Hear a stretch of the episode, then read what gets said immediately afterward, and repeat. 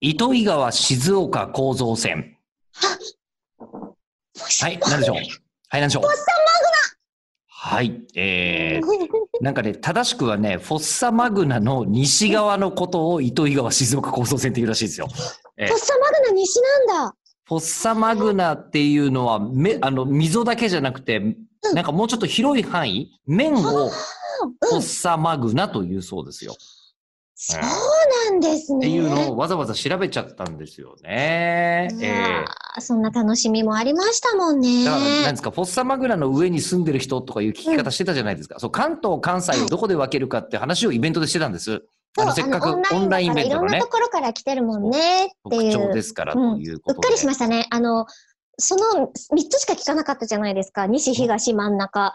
それ以西外ってい東う。、オンザフォッサマグナの人ね。うん。そう。あの、海外の方を聞きそびれたなぁとそうね。で思もまっあ、てなまんしていうた。のあ、あの、ユーラシアプレートか北アメリカプレートに乗ってればそれでいいらしいから。なるほどうんね。あ、じゃあ大体そんな感じ大体、ユーラシアプレートか北アメリカプレートで乗ってんじゃないですかね。 えー、ね方は。えええーでも本当そんなれ中ぐらいですが幅広く集まっていただきました。はい。感想としては、ラジオネーム、ホーリーさんという方が、これはツイッターで書いてくれてるんですけど、はいえー今回も楽しかったです。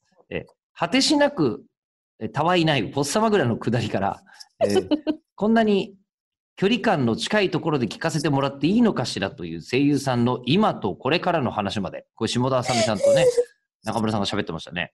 で、はいえーズームの通話が終了すると、先ほどまでの親密な空気が、えー静かな自分の部屋にふわっと溶けて消えていくよっていうのがありましてですね。確かにこういう、なんだろう、あの、今回、これニコ動と一緒じゃないみたいに思っちゃったらつまんないなと思ってたんですよ。